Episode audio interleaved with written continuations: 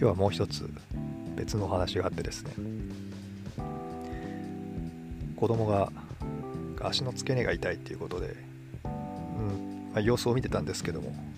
痛みが消えないということだったのでじゃあ整形外科行ってみようかということで整形外科に、えー、受診しました。私付き添いでした。整形外科系のね病院ってもともと勤めていたジャンルっていうんですか？僕が働いてた病院じゃないんですけども近くの整形外科のところに受診しに行ってですねああこんな感じだったよなっていうふうに懐かしい目で見ていました。で、ま子供が小学6年生なのでいわゆる成長期によくある骨端症か何かかなと思っていて骨端症とかだとちょっと厄介だなぁなんて思いながら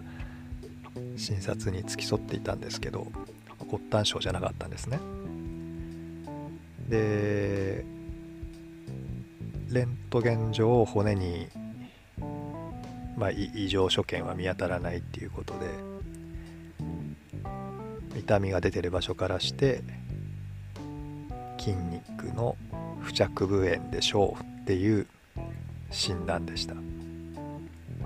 そう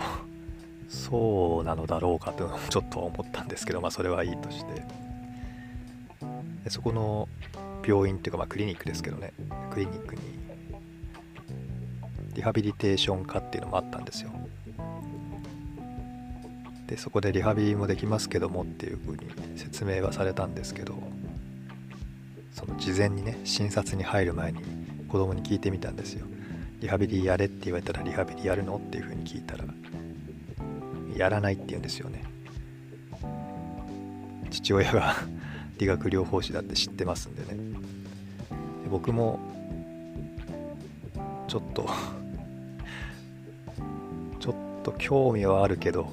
どうしようかなみたいに思っていて。あんまり乗り気ではなかったんですよね。リハビリやりなさいって言われたらどうしようかなって思いながら。僕理学療法士なんで結構ですって断るのもありかなとかって思いながらこうドキドキしてたんですけども。ドクターはですねストレッチやマッサージで管理しながら痛みの経過を見てくださいという、うん、オーダーというかまあ指示だったんですね。でストレッチはですね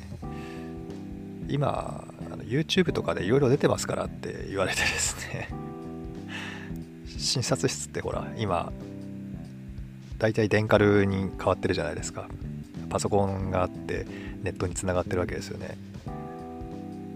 そうやって YouTube もありますからなんて言いながらあの画面に向かって Google を開いてですね検索窓にその診断名ですよね。入れて検索かけて。YouTube の動画がこれだけあるからっていうことを僕に見せてくれて。これ見ながらあのやってみてくださいっていう 話だったんです。でいいんですよ僕はあの動画見ても参考にできるしなんなら見なくてもあれこれわかるし。